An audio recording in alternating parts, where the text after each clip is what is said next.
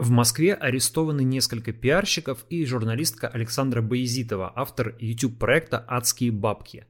Их обвиняют в вымогательстве через публикации в телеграм-каналах. Интересно, что среди задержанных оказались сотрудники информационного холдинга «Патриот» Евгения Пригожина, а в деле звучит имя друга Владимира Путина, главы Ростеха Сергея Чемизова – Давайте разберемся, что случилось, и заодно поговорим о телеграм-каналах и состоянии отечественной журналистики. Итак, 10 августа Кузьминский суд Москвы арестовал журналистку Александру Боязитову. Она работала в Life.ru и вела YouTube-канал «Адские бабки», в котором весело и непринужденно объясняла происходящее в финансовой сфере. Привет, катаны! Центробанк в конец запутался. То объявит о том, что скоро грядут отрицательные ставки по валютным депозитам, то вдруг включает заднюю и говорит, граждане, не волнуйтесь, отрицательные ставки будут введены только для юридических лиц. Байзитову, а также пиарщиц Ольгу Архарову и Инну Чурилову обвиняют по статье 163 УК РФ вымогательство в целях получения имущества в особо крупном размере. Им грозит от 7 до 15 лет лишения свободы. Как рассказала в суде сама Александра Боязитова, Обвинения касаются статьи о Промсвязьбанке, которую журналистка написала по заказу как фрилансер. Женщина говорит, что публикация касалась воровства на гособоронзаказе в Промсвязьбанке, который возглавляет Петр Фродков, сын бывшего главы службы внешней разведки Михаила Фродкова. В статье «Коррупция семьи Фродковых» увязывалась с плохими результатами российской специальной военной операции в Украине. Давайте послушаем, что рассказывает сама Александра. Я как фрилансер написала статью о том, что мы сейчас, у нас плохое положение на Украине из-за того, что в Государственном оборонном банке воруют оборонзаказ. У меня были доказательства. А папа, председатель управления Промсвязьбанка, если помните, он был директором СФР, и фактически он развалил все СФР, иначе операция на Украине прошла бы, как и планировал Владимир Владимирович, буквально за две недели. То есть фактически из-за того, что написала правду, сейчас не знаю, можно ли найти это где-нибудь, я не знаю, где это было опубликовано, я работала как фрилансер, вот, и э, я думаю, что именно из-за этого я считала, что необходимо донести для людей важную информацию о том, что э, гособоронзаказ на пром... сейчас это единственный наш секретный оборонный промсвязьбанк, он обслуживает всю оборонку, там ворует оборонзаказ, а папа нынешнего председателя правления Виктора Фродкова, он был директором СВР, развалил всю разведку внешнюю, соответственно, на Украине, которая была у нас разведка, и вот сейчас фактически доламывает всю нашу оборону. Впрочем, из оглашенных в суде материалов следует, что непосредственно потерпевшим по делу проходит топ-менеджер банка Александр Ушаков.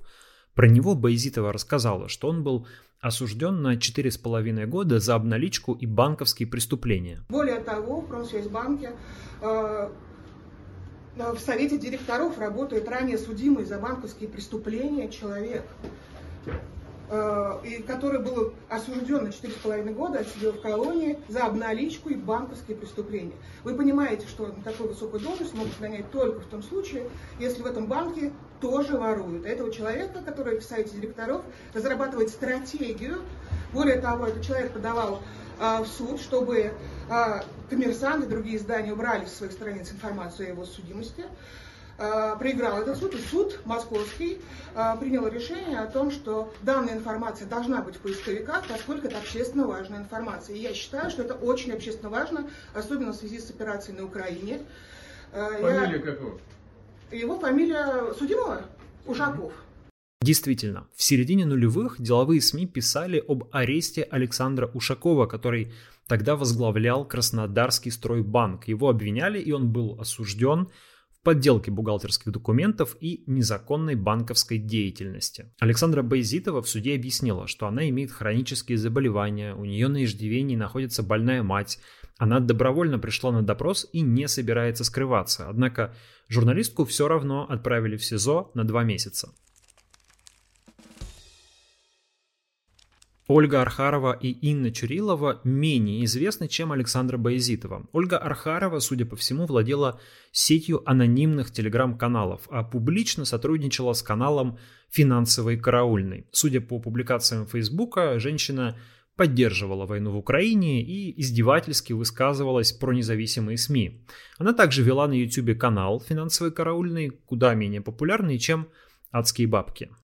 Валюта нынче, как чемодан без ручки. Нести тяжело, а выбросить жалко. Инна Чурилова открыто писала, что занимается размещением заказных публикаций в Телеграме, в том числе так называемых блоков на негатив. Это когда компании и какие, или какие-то лица платят за то, чтобы их перестали критиковать. Такое явление давно существует на теневом рынке СМИ, но особенно оно расцвело в анонимных телеграм-каналах, которые стали плодородной средой для всякого рода черного пиара и вымогательства. Александра Байзитова свою вину не признала, а Инна Чурилова и Ольга Архарова признали. Тем не менее, всех трех женщин отправили в следственный изолятор. За несколько дней до этого были арестованы еще три администратора анонимных телеграм-каналов. Это некие Евгений Москвин, Владислав Малышенко и Алексей Слободенюк. Их следствие считает авторами анонимного канала «Проект Сканер». Канал довольно популярный, около 200 тысяч подписчиков. Интересно, что он выдавал себя за оппозиционное медиа, критикуя чиновников за коррупцию, а также раскрывая данные силовиков, которые подавляли протесты. Но на самом деле Евгений Москвин и Алексей Слободенюк работали в медиахолдинге «Патриот» соратника Путина Евгения Пригожина, конкретно на сайте «Народные новости». О том, какие обвинения предъявлены этим трем телеграмщикам, известно меньше. Насколько мы знаем, их арестовали по другой статье 159 УК РФ «Мошенничество». В близких к силовикам телеграм-каналах публиковалась информация, что в деле также фигурирует эпизод о вымогательстве денег у главы Ростеха и друга Владимира Путина Сергея Чемизова. А петербургское издание «Ротонда» написало, что впоследствии трем задержанным мужчинам могут предъявить обвинения по статье о госизмене, якобы они контактировали с сотрудниками Службы безопасности Украины. Пока остается неясная роль в этой истории Евгения Пригожина. В телеграм-канале его пресс-службы появилась несколько постов, из которых ясно, что медиахолдинг «Патриот» вроде как открещивается от своих сотрудников и считает, что тем предъявили обвинения за какую-то самодеятельность. Хотя тот же телеграм-канал «Проект Сканер» явно выступал на стороне Пригожина в конфликте с губернатором Петербурга Александром Бегловым. В любом случае, арест трех пиарщиков и авторов, работающих с Пригожиным, не самый хороший знак для бизнесмена, который во время войны с Украиной невероятно усилился за счет активности ЧВК Вагнера. Я знаю, многие сейчас думают, это история про жабу и гадюку. Не очень приятные люди явно занимались каким-то мутным черным пиаром, зарабатывали на размещении или неразмещении компромата, их посадили в тюрьму, вот уж кого не жалко, когда рядом сидят политзаключенные Алексей Навальный, Илья Яшин, Владимир Карамурза и другие. И я с вами во многом соглашусь. Но в то же время хочу заметить две вещи. Во-первых, бурный расцвет анонимных телеграм-каналов и рынка черного пиара в России во многом связан с тем, что в стране под корень уничтожили независимые СМИ. Запрос на неофициальную информацию в обществе все равно остается. И если этот запрос не удовлетворяют нормальные СМИ, которые просто запретили, то его будут удовлетворять телеграм-каналы. Это мутная среда, в которой вводится много всяких неприятных существ, но эту среду помогло создать само государство и запретами, и ранее давление на независимые СМИ. Рынок СМИ уничтожен, деньги есть только у пропагандистов и журналистам, таким как Александр Боязитова, приходится подрабатывать чернухой. Ничего хорошего в таком выборе нет, и каждый человек – сам решает, чем он будет заниматься, а чем не будет. Но условия сейчас таковы, что опции пойти работать в нормальные СМИ у людей моей профессии в России почти не осталось. Во-вторых, при том, что анонимные телеграм-каналы и вся эта среда явление довольно смрадное, это все-таки хоть какая-то свобода информации. Это очень дикая среда, нерегулируемая никакими правилами, непрозрачная и действующая не в интересах читателей, а в интересах заказчиков.